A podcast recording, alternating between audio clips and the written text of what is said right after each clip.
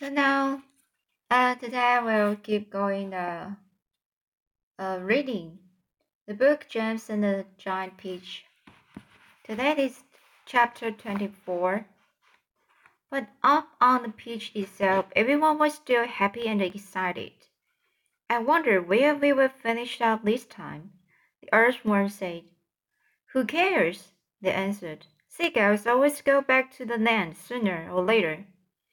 Up and up they went, high above the highest clouds, the peach swaying gently from side to side as it floated along. Wouldn't, wouldn't this be a perfect time for a little music? The ladybug asked. How about it, old grasshopper? With pleasure, dear lady, the old green grasshoppers answered, bowing from the west. Oh, hooray! He's going to play for us, they cried, and immediately the whole company sat themselves down, a circle around the old green musician, and the concert began. From the moment that the first note was struck, the audience became completely spellbound. And as for James, never had he heard such beautiful music as as as this. In the garden at home on summer evenings, he had listened many times to the sound of grasshoppers chirping in the grass, and he had always liked the noise that they made. But this was a different kind of noise altogether. This was real music, chorus, harmonies, tunes, and all the rest of it. And what a wonderful instrument the old green grasshopper was playing on! It was like a violin it was almost exactly as though he were playing upon a violin. The bow of, of the violin, the part that moved, was his back leg. The strings of the violin, the part that made the sound, was the edge of his wing. He was using only the top of his back leg, the thigh, and he was stroking this up and down against the edge of his wing with incredible skill, sometimes slowly, sometimes fast, but always with the same easy flowing action. It was precisely the way a clever violinist would have used the his bow. And the music came pouring out and filled the whole blue sky around them with magic melodies. When the first part was finished, Everyone clapped madly, and the Miss Spider stood up and shouted, Bravo! Encore! Give us some more. Did you like that, James? The old green grasshopper asked, smiling at the small boy. Oh, I loved it, James answered. It was beautiful. It was as though you had a real violin in your hands. A real violin, the old green grasshopper cried. Good heavens, I like that. My dear boy, I am a real violin. It is part of my own body.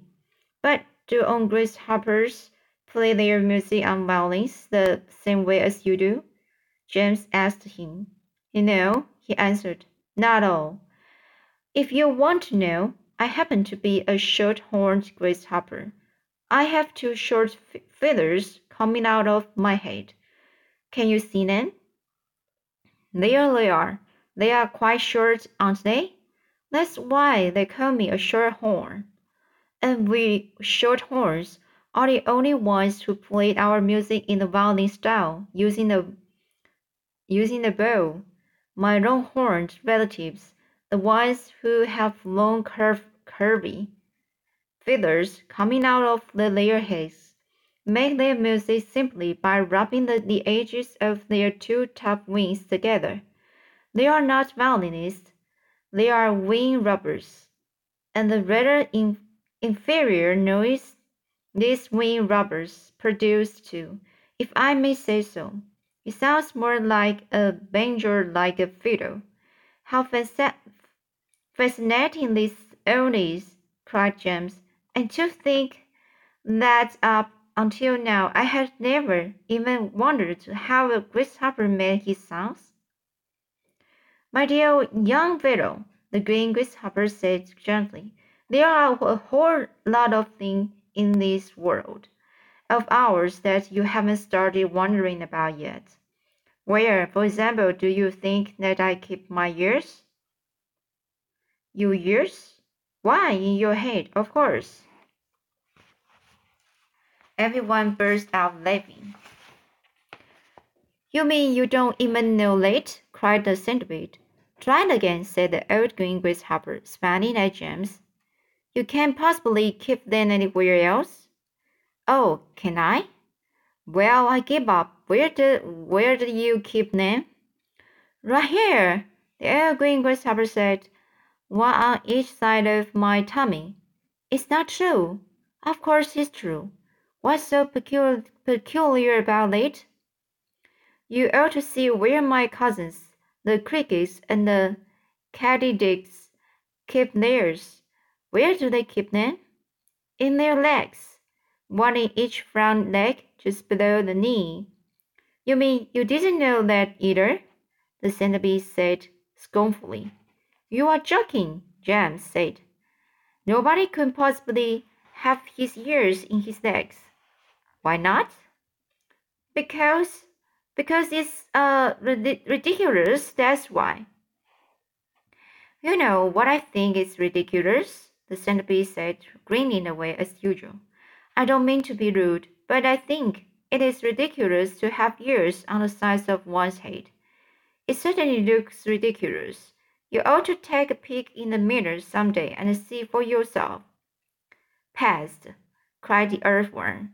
Why must you always be so rude and uh, rambunctious to everyone. You ought to apologize to James at once.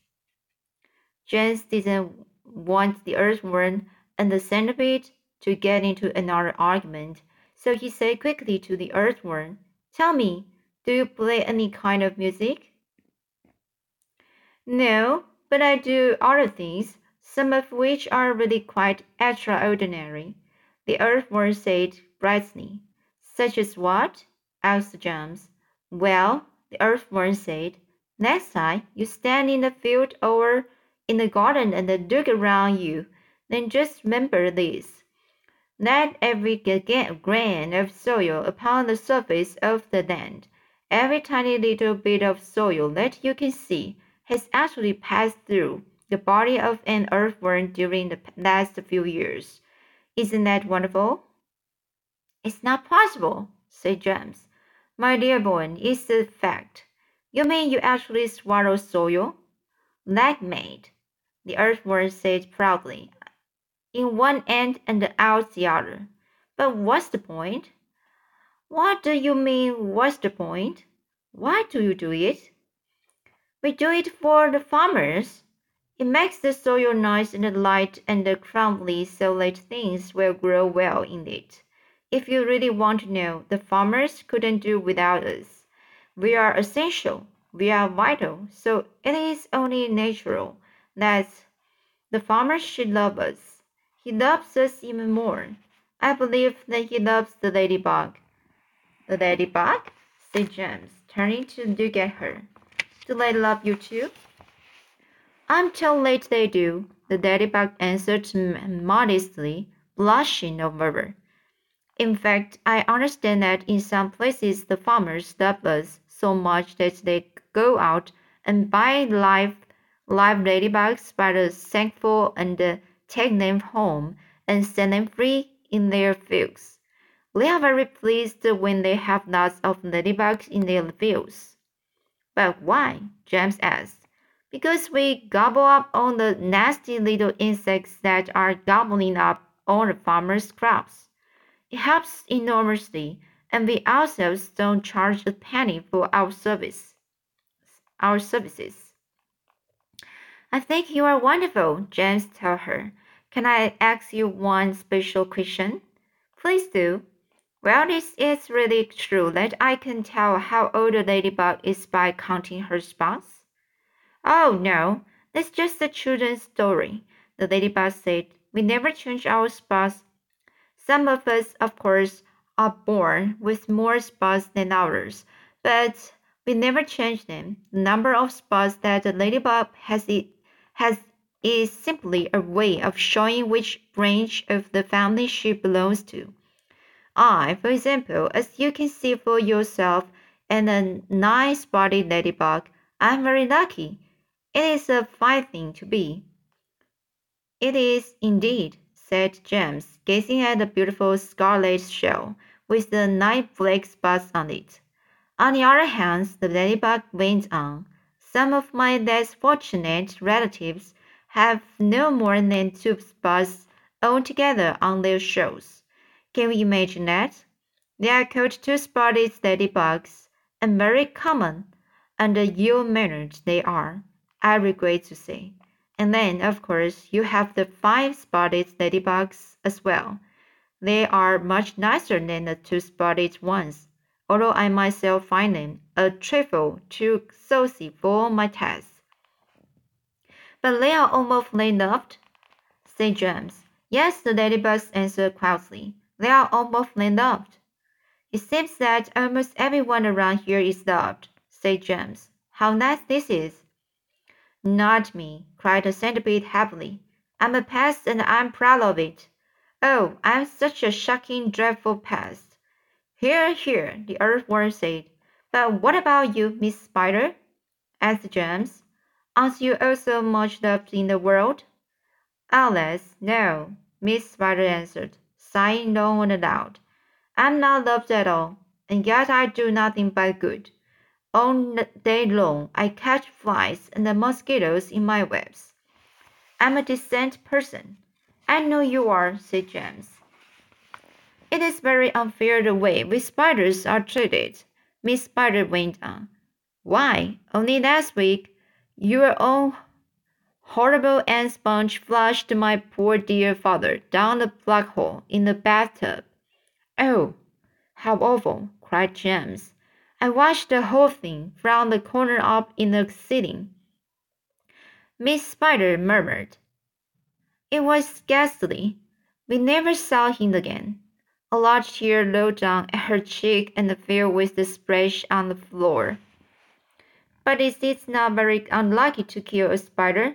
James inquired, looking around at the others. Of course it's unlucky to kill a spider, shouted the centipede.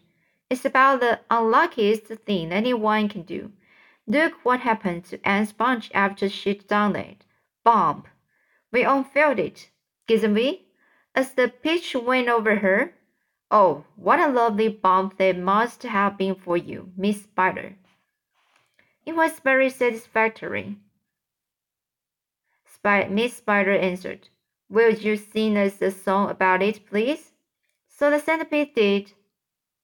Aunt Sponge was terrible, ter, ter, ter, terrifically sorry, Aunt Sponge was ter, ter, terrifically fat and tremendously flabby at that. Her tummy and waist were as saggy as past. It was worse on the place where she sat. So she said, I must make myself flat. I must make myself sleek as a cat. I should do without dinner. To make myself thinner. But along came the peach, oh, the beautiful peach, and made her far thinner than that. That was very nice, Miss Spider said. Nothing one about Aunt Spiker. With pleasure, the centipede answered grinning. Spiker was thin as a wire, and as dry as a bone, only drier. She was so long and thin. If you carried her in, you could use her for poking the fire. I must do something quickly, she frowned. I want fate. I want pound upon pound. I must eat nuts and nuts. Oh, of marshmallows and chalks, till I start bulging out all around. So, oh yes, she announced, I have sworn that I will order my figure by dawn, cried the peach with the sneaker. I will order you fin- fin- a figure and ironed her out on the lawn.